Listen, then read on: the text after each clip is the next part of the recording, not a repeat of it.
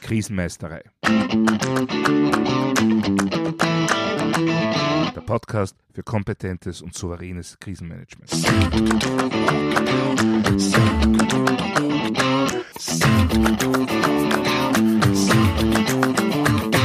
Hallo, ich bin Thomas Prinz von krisenmeistere.at. Ich helfe Verantwortlichen, Krisen souverän und kompetent zu meistern, damit diese nicht zu ihrer persönlichen Tragödie werden. Heute geht es um die Sache mit dem Sachzwang. Was meine ich damit nun? Auf der einen Seite befinden wir uns mittlerweile seit Jahren quasi im permanenten Krisenmodus. Eine Krise jagt die andere, mehrere Krisen laufen gleichzeitig und viele fragen sich, wo das alles noch hinführen soll. Gleichzeitig höre ich aber ebenfalls seit vielen Monaten bereits Stimmen, die sagen, ja eigentlich ist dies oder das doch gar kein Thema mehr für das Krisenmanagement. Das ist doch eigentlich eine typische Aufgabe für ein klassisches Change Management. Und ich muss noch dazu sagen, die Leute, die solche Aussagen tätigen, es sind nicht viele, aber es sind auffälligerweise Leute, die sowohl Erfahrung mit Krisenmanagement als auch mit Change Management haben. Wie kommt es dazu? Was versteckt da dahinter? Nun, zum einen gibt es ganz natürliche Nahtstellen zwischen Krisenmanagement und Change Management. Wenn sich das Umfeld eines Unternehmens, einer Organisation oder einer Behörde durch ein disruptives Ereignis so stark ändert, dass ein Zurückkehren zum ursprünglichen Status quo einfach nicht mehr möglich ist, dann, dann kann auch das beste Krisenmanagement die Krise nicht mehr ungeschehen machen. Dann gilt es, sich neu aufzustellen und ein Überleben in der neu veränderten Umwelt zu gewährleisten. Das sollte natürlich möglichst nachhaltig geschehen und nachhaltige Veränderung, das ist genau die Kernkompetenz von Change Management. Das bedeutet, dass Krisenmanagement direkt nach dem Eintritt des disruptiven Ereignisses zunächst einmal das nackte Überleben sichern soll, dass es aber eine geordnete Rückkehr zur Normalität bzw. in unserem Fall zu einer neuen Normalität braucht. Man spricht hier von der sogenannten Regenerationsphase, in der sukzessive das Change Management die Führung übernehmen muss. Oder besser gesagt, sollte. Denn die Erfahrung zeigt, dass dieser Übergang oftmals überhaupt nicht klar ist. Häufig wird vom Krisenmanagement erwartet, dass es nach einem disruptiven Ereignis loslegt und alles wieder gut macht, sprich so rasch wie möglich den ursprünglichen Zustand wiederherstellt. Nun, häufig wird das auch möglich sein, aber wie gesagt, wenn sich das Umfeld massiv geändert hat, dann muss man sich auch entsprechend anpassen, um weiter überleben zu können.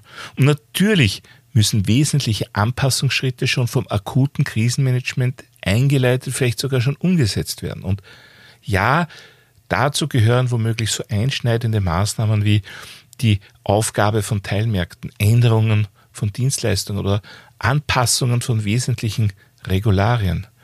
Nur Krisenmanagement erkundet und bewertet die Lage, entwickelt und bewertet Handlungsoptionen und setzt dann so rasch wie möglich und nötig die Option mit den größten Erfolgsaussichten um.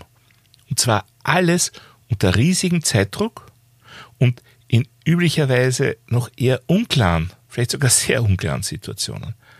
Aber Krise bedeutet nun mal, wir haben es mit einer Situation zu tun, auf die wir nicht vorbereitet sind und die unsere Existenz akut gefährdet. Wobei nicht vorbereitet hoffentlich nicht bedeutet, dass wir überhaupt kein Krisenmanagement vorbereitet haben. Aber wir haben eben kein Kochrezept, was genau zu tun ist. Wir müssen einen akuten Weg aus dieser Gefährdung herausfinden und das so schnell wie möglich. Das alles bedeutet aber, dass es wichtig ist, nach dieser akuten Gefahrenabwehr so rasch wie möglich wieder zu einer Normalität zurückzukehren.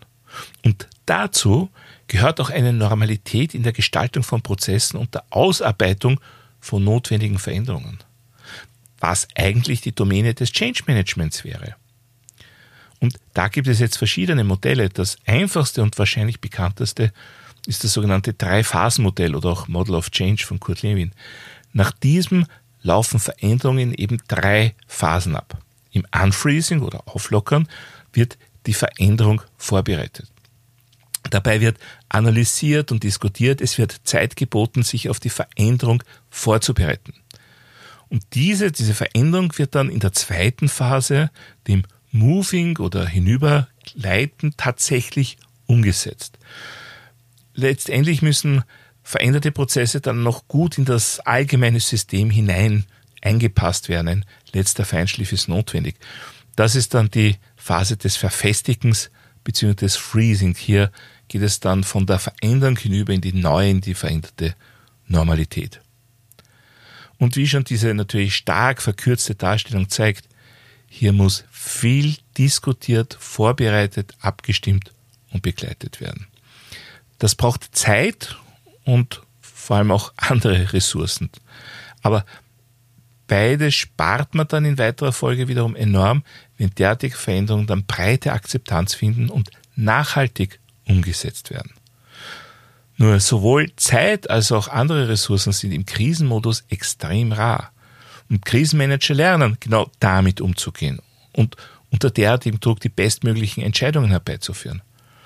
Und dazu gehört eigentlich auch einen guten Übergang zum Change Management zu finden wobei der auch absolut fließend verlaufen kann und meistens auch wird.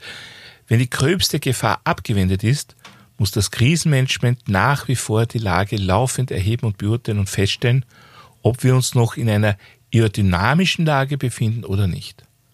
Dynamische Lagen, ja, die brauchen rasche Entscheidungen, die brauchen eine hochflexible Lagebeurteilung. Aber irgendwann verliert so eine Lage ihre besondere Dynamik. Was nicht bedeuten muss, dass sich nichts mehr ändert, kann zum Beispiel auch einfach sein, dass die Lage und mögliche Lageänderungen irgendwann einfach nicht mehr überraschend sind, sondern hochgradig vorhersehbar. Und wenn es dann noch zu diesem Zeitpunkt Veränderungen im System braucht, genau dann sollte man das eher als Change-Projekt umsetzen.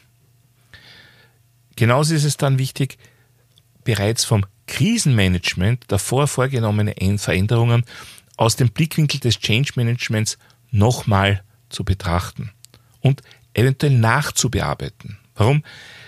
Weil zum Zeitpunkt einer akuten Krise oft sogar richtige Hauruck-Aktionen von den Betroffenen akzeptiert werden. Hauptsache die akute Existenzgefährdung wird abgewendet. Sobald diese absolute Akutphase aber überstanden ist, sinkt diese Bereitschaft recht schnell wieder auf ihr normales Niveau herab. Und dann schwindet unter Umständen sehr rasch das ursprüngliche Einverständnis für solche Hauruck-Aktionen.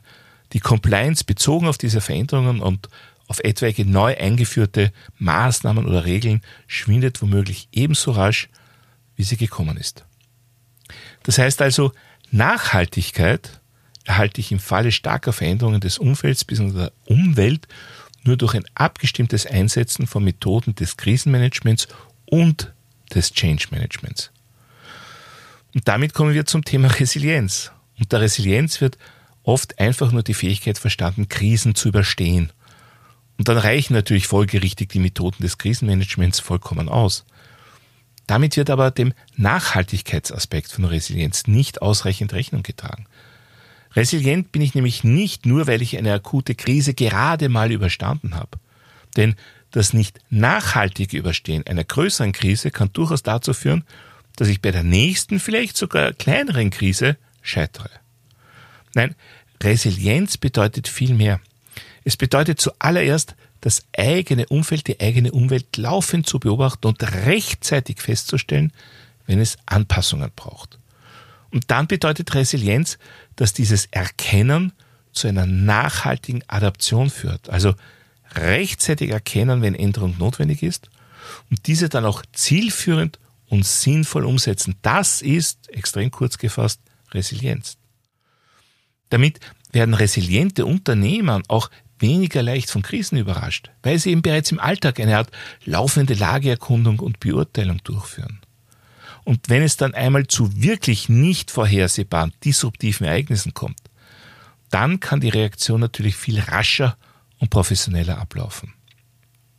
Also eigentlich sollte dieser Zustand doch der Wunschtraum aller für Unternehmen, Organisationen oder öffentliche Stellen verantwortlichen Personen sein, oder? Ja, Fakt ist nur leider, dass das tatsächlich viel zu oft nur ein Wunschtraum ist und ein Wunschtraum bleibt. Warum? Ganz einfach, weil Veränderung oft wehtut. Wenn die Leitung eines Unternehmens mit 200 Mitarbeitern und Mitarbeiterinnen größere Veränderungen vornehmen will und da rede ich jetzt nicht von Kündigungen oder irgendwelchen Kürzungen, so werden in der Regel nicht alle 200 Personen hellauf begeistert sein. Gerade in der ersten Veränderungsphase im Defreezing wird es viel Diskussion und viel Überzeugungsarbeit brauchen. Da fließt dann viel Energie hinein. Natürlich bekommt man alles, was man in dieser Phase investiert, wenn man es gut macht, später quasi wieder zurück. Wenn man durch entsprechende Transparenz und Informationsarbeit die Betroffenen überzeugen kann und damit eine nachhaltig hohe Compliance mit den notwendigen, mit den durchgeführten Änderungen erzielt. Nur, wie gesagt, das braucht viel Energie und Zeit. Und damit sind wir bei einem Parameter, der manche sinnvollen Veränderungen mitunter verunmöglicht. Die Zeit. Nehmen wir ein konkretes Beispiel. Ein CEO eines Unternehmens erkennt, dass er für den langfristigen Erfolg seines Unternehmens umfangreiche Veränderungen in der Produktion vornehmen muss. Diese Veränderungen würden zunächst einmal auf Widerstand stoßen, bei den Mitarbeitern wegen der massiven Veränderungen im Arbeitsalltag und bei den Investoren wegen des vorübergehenden Gewinnrückgangs. Mit einem professionellen Change Management wäre das trotzdem vielleicht durchaus umsetzbar. Aber dieser Prozess braucht, sagen wir mal, insgesamt zwei Jahre. Allerdings läuft der Vertrag dieses CEOs in einem Jahr aus. Eine Verlängerung steht im Raum. Würde der Change-Prozess jetzt starten, dann wäre die heißeste Phase genau dann, wenn sich der CEO für eine Verlängerung seines Vertrags bewerben möchte. Mit allen Turbulenzen und möglichen Nebenwirkungen. Nun, in so einer Situation ist die Wahrscheinlichkeit nicht gerade gering, dass der als notwendig erkannte Veränderungsprozess zumindest verschoben wird. Noch heftiger ist so etwas natürlich für demokratisch gewählte Politiker. Wenn Veränderungen als notwendig erkannt werden, die unseren Alltag nachhaltig beeinflussen, so ist Gegenwind vorprogrammiert. Werden die Politiker nicht wiedergewählt, können sie die Veränderungen nicht umsetzen, können sie das nicht durchführen. Aber setzen sie die Veränderungen um, werden sie womöglich nicht wiedergewählt. Ja, nicht umsonst sagt man, Systeme widersetzen sich Änderungen so stark und so lange wie möglich. Was also tun, wenn Änderungen wirklich notwendig sind, man aber nicht schuld sein will? Ganz einfach. Man braucht einen Sachzwang. Okay, ja, man könnte intensiv aufklären, man könnte sich der massiven Diskussion stellen und letztendlich vielleicht doch erfolgreich sein. Dann wäre die Veränderung nachhaltig erfolgt, aber eben mit dem Risiko, auf dem Weg dorthin die Wählergunst zu verlieren. Wenn es aber so ist, dass die Veränderung nicht deshalb erfolgen muss, weil man sie persönlich für notwendig erachtet, sondern weil es einen unbestreitbaren Sachzwang gibt, dann ist man ja eigentlich fein raus dann ist man selbst vollkommen unschuldig und tut ja nur das unbedingt Notwendige. Ja, und so kommt es, dass viele Veränderungen erst in allerletzter Sekunde umgesetzt werden. Auch wenn es für Experten vielleicht Jahre davor schon klar war, dass das notwendig ist. Das heißt, in Wirklichkeit ist es ja noch vertragter. Es geht nicht einmal darum, ob es einen Sachzwang überhaupt gibt. Nein, es geht darum, ob der Sachzwang von den Betroffenen auch als solcher erlebt und empfunden wird. Nur wenn ich in der Risikokommunikation darauf setze, ein möglichst hohes subjektives Sicherheitsempfinden herbeizuführen, muss mitunter schon sehr viel passieren, dass eigentlich betroffene Personen wirklich akzeptieren, dass Änderung auch wirklich notwendig ist. Und diese Akzeptanz entsteht leider oft erst, wenn wir eine eindeutig krisenhafte Situation haben. Das heißt, eigentlich hätten wir schon viel früher reagieren können. Eigentlich hätten wir schon viel früher notwendige Veränderungen herbeiführen können. Und zwar mit viel mehr Handlungsoptionen und Zeit für Diskussion und Meinungsvielfalt. Nur wenn niemand da ist, oh, der hier die Führung übernimmt und sich hinstellt und ganz klar ausspricht, dass diese Veränderung notwendig ist, ja, dann wird das nicht passieren.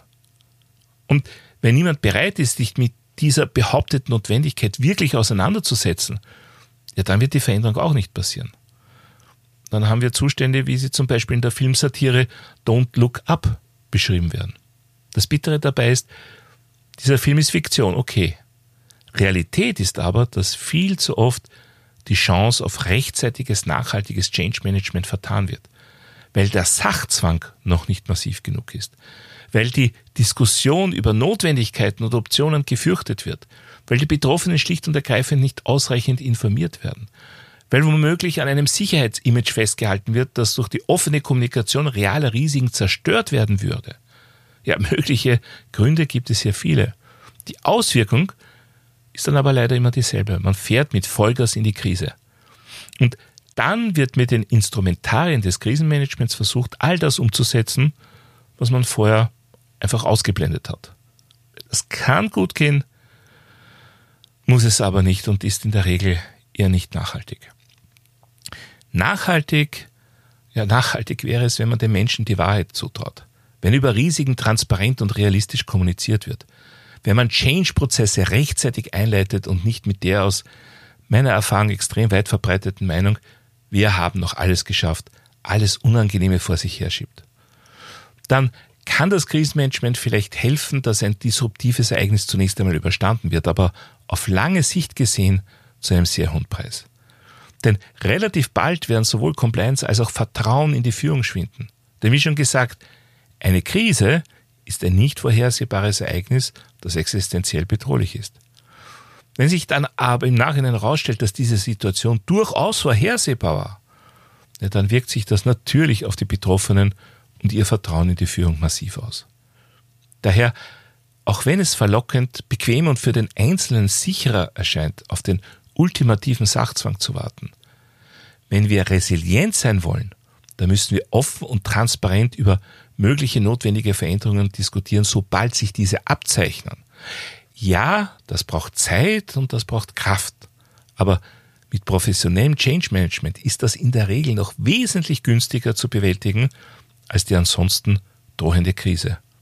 Und letztendlich ist es auch mehr als unfair, Krisenmanagerinnen und Krisenmanager das ausbaden zu lassen, was vielleicht Monate bis Jahre davor im Alltagsmanagement immer wieder einfach hinausgeschoben worden ist. Ja, soweit für heute zum Thema, warum Change, wenn Krise auch geht. Wie sehen da Ihre Erfahrungen aus? Schreiben Sie mir doch ein E-Mail an podcast.krisenmeister.at oder noch besser, schicken Sie mir eine Sprachnachricht via memo.fm-krisenmeisterei. Ich freue mich auf Ihre Erfahrungen und Ihre Anregungen. Darüber hinaus können Sie mich auch über meine Website www.krisenmeisterei.at kontaktieren. Dort finden Sie auch wie immer Shownotes und weitere wertvolle Infos zum Thema Krisenmanagement. Ich würde mich auch freuen, wenn Sie meinen Newsletter abonnieren bzw. mein E-Book runterladen. Außerdem können Sie sich für eine meiner Online-Schulungen anmelden. Und falls Sie es noch nicht getan haben, vergessen Sie nicht, den Podcast gleich zu abonnieren. Dann versäumen Sie auch in der Zukunft keine Folge. Das war's für heute. Ich bin Thomas Prinz von krisenmeistere.at. Vielen Dank fürs Zuhören und auf Wiedermeistern bei der nächsten Folge.